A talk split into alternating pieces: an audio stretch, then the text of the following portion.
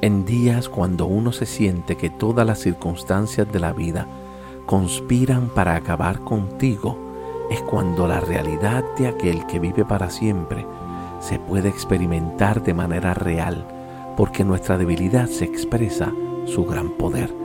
La fuerza de los que buscan la realidad de Dios en sus vidas está en reconocer su debilidad. El mundo y sus afanes se están acabando con la relación íntima con Dios.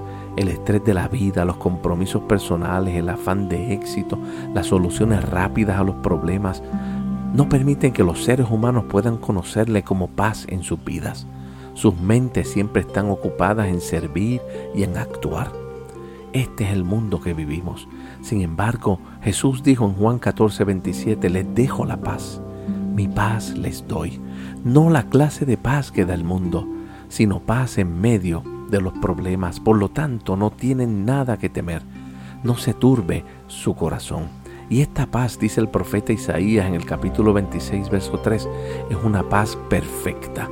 Él dice, tú guardarás en perfecta paz a todos los que confían en ti, a todos los que concentran en ti sus pensamientos.